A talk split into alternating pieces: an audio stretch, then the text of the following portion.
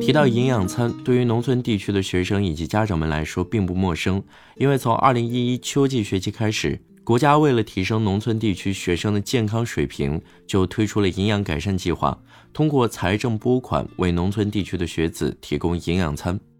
这样的一项政策，毫无疑问的是一项利国利民的好政策，也深受家长以及学生的认可和支持。不过与此同时，大家也对营养餐的健康问题保持高度关注。毕竟饮食质量如果得不到保证，就可能会吃坏肚子，甚至发生更严重的后果。一顿营养餐吃吐学生，惹怒家长，急哭校长。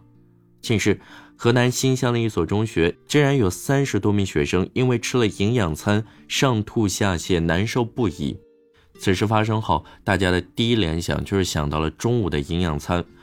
据学生回忆，当天中午吃的营养餐中，豆腐散发出一股馊味，烩菜也有一股腥味。从学生的描述来看，当天提供的营养餐的餐食质量应该是出现了问题。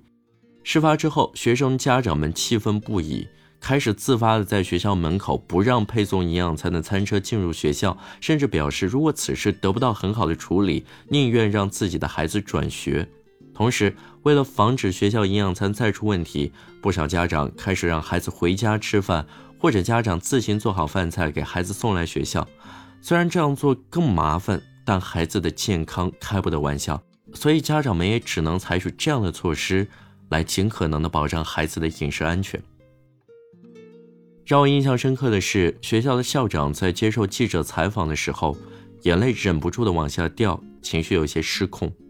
现在的这家送餐公司是通过教育局招标的方式确定的，也正因为如此，即便是如今已经有三十多名学生出现了上吐下泻的症状，也不能不让他们继续送餐。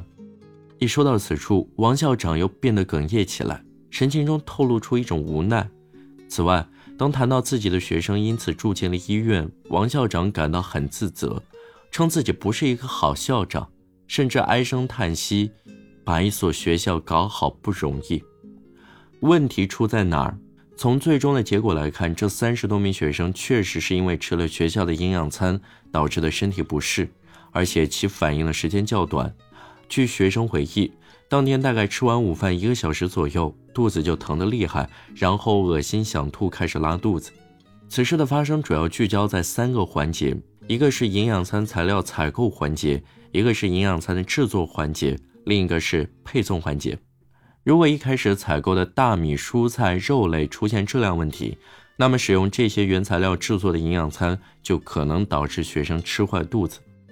如果供餐公司的厨师在餐食的制作过程中没有严格按照卫生标准去烹饪，也可能导致餐食的质量出现问题。如果在送餐的过程中没有对餐食进行合理储存，或者搬运途中与一些脏东西接触混合，也可能导致餐食质量出现问题。所以，要弄清楚此事发生的原因，就需要从采购、制作以及配送过程中进行核查。确定哪个环节出了问题，从而采取针对性的应对措施。目前，这家送餐公司已经被要求停止送餐。对于导致学生呕吐的具体原因，仍在排查中。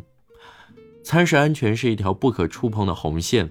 然而，有些公司为了利益降低餐食标准，疏于餐食质量管理，最终导致学生的健康出现了问题。这种做法应该受到强烈的谴责。国家之所以实施营养餐政策，目的是为了提升农村学生的健康水平，而不是给某些有心之人提供牟利的机会。更不希望是某些单位、个人漠视学生的健康，唯利是图。正义或许会迟到，但不会缺席。